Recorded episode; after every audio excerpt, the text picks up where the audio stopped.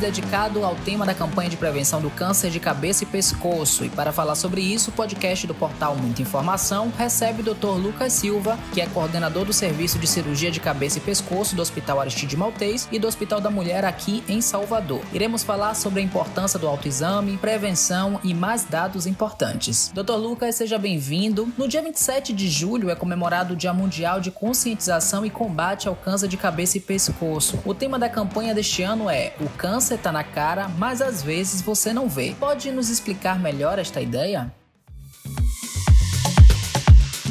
É, o câncer tá na cara, mas às vezes você não vê. Por que isso? Para o diagnóstico, para o câncer, a gente tem é, sinais e sintomas. E o câncer de cabeça e pescoço, os sinais e sintomas, muitas vezes eles são visíveis, são perceptíveis. Então a gente tenta com esse lema, né, esse tema da campanha, explicar, chamar a atenção das pessoas, né, que a gente tem que ficar atento aos sinais e sintomas relacionados ao câncer de cabeça e pescoço. Quais são os sinais de alerta que a população deve ficar atenta e qual a importância do autoexame? Quando a gente fala câncer de cabeça e pescoço, cirurgia de cabeça e pescoço, né, a especialidade que cuida da área que está fora do crânio até a região das clavículas. Então a gente tem diversos sítios anatômicos, diversos órgãos aí nessa região, começando desde a pele, a pele é um órgão, né?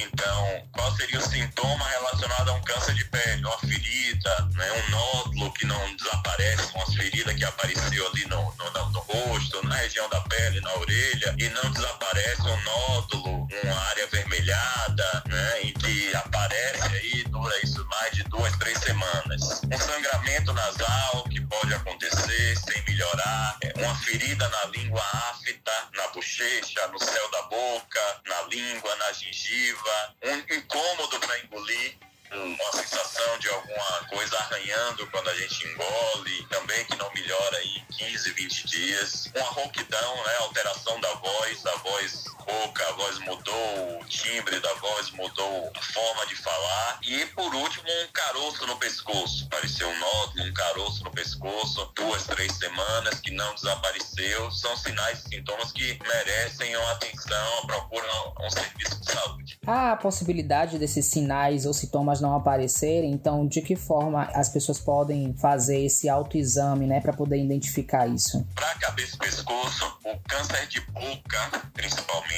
quando a gente fala câncer de boca, cavidade oral, seria língua, gengiva, o céu da boca, a bochecha, os principais locais. A gente escova os dentes todos os dias, duas, três vezes ao dia. Então, durante a escovação, a gente, antes da escovação, a gente pode fazer o autoexame da boca. A gente pode palpar o nosso pescoço, palpar a nossa pele. Então, é importante, sim, o autoexame, a gente se pegar, se palpar, para notar essas alterações faladas. Quais são os fatores de risco para os tumores de cabeça e pescoço e quais deles são evitáveis? Isso é importante porque, na verdade, todos eles, quase todos eles são evitáveis, né? Quase todos eles são evitáveis. Então, os principais são etilismo e tabagismo. O tabagismo, ele está envolvido em mais de 30% dos cânceres, de todos os cânceres, não só de cabeça e pescoço, mas todos os cânceres. A exposição solar excessiva, sem proteção. Exposição a alguns fatores ocupacionais, madeira, níquel,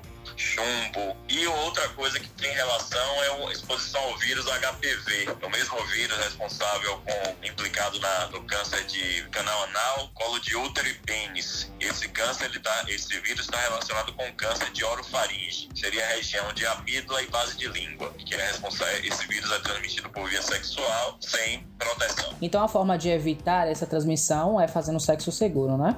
Sim. Como o senhor acabou de falar agora sobre o tabagismo e etilismo, é, também tem a questão do álcool. E como a maioria dos nossos ouvintes tem o hábito de beber em alguma medida, há uma quantidade segura para o consumo de álcool? O álcool é uma droga, assim como o tabaco também é uma droga. Não recomendado né, o uso dessas substâncias. Se puder evitar, ótimo. Não podendo, álcool realmente é, é, quantidades mínimas, né? Mas não tem um número absoluto, né? Não existe esse número mágico para dizer que esse fator, essa quantidade você não expõe a ter um risco de câncer. Isso, infelizmente, isso não existe. Em caso de diagnóstico precoce, qual o prognóstico e se a doença for descoberta em estágio avançado, como, como proceder aí? Como todo câncer, diagnóstico precoce é o principal fator para cura, né? Para cura, para tratamentos menos agressivos. Então, os pacientes que têm um diagnóstico precoce, chances de cura que ultrapassam 95%. Então é extremamente importante essa conscientização, a gente saber dos sinais e sintomas, conscientizar a população para ter um diagnóstico precoce e, consequentemente, a cura na maioria das vezes. O diagnóstico tardio, né, o estádio avançado, na verdade isso aí depende muito do, do tipo de câncer, é muito individualizado, é muito difícil a gente poder falar generalizando. Doutor,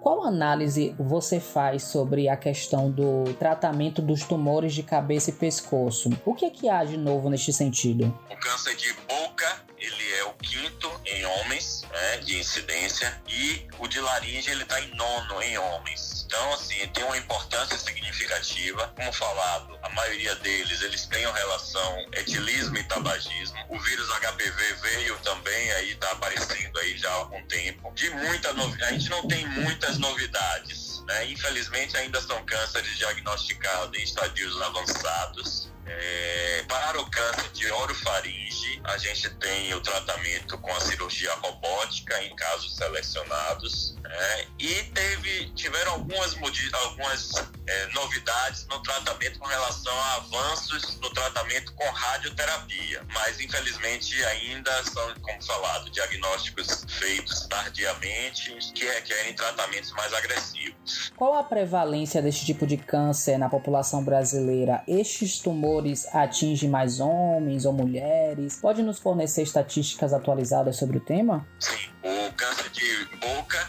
cavidade oral, ele é o quinto em homens no Brasil e o câncer de laringe é o nono em homens. Os dois somados, eles ficam empatados com câncer de pulmão, que é o terceiro mais comum em homens no Brasil. Então, os dois somados, eles correspondem a 7,9% aí de todos os cânceres no Brasil. Boca corresponde a 5% e laringe corresponde a 2,9%. Em mulheres, o que a gente tem é o câncer de tireoide, que atualmente no Brasil ele é o quinto mais incidente. E para finalizar, doutor, que mensagem você gostaria de deixar à população sobre o Julho Verde? Eu acho extremamente importante a gente fazer, agradecer aí o, o espaço, né? fazer esses, essas explicações, essas explanações, para que as pessoas se conscientizem a importância do cessar tabagismo, cessar etilismo, sexo com proteção, com alimentação saudável, verduras, frutas, vegetais, atividade física e ficar atento realmente ao lema da campanha. O câncer está na cara, mas às vezes você não vê.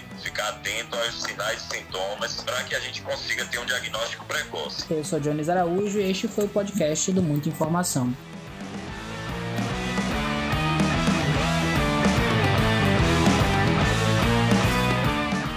Siga a gente nas nossas redes sociais e até o próximo podcast.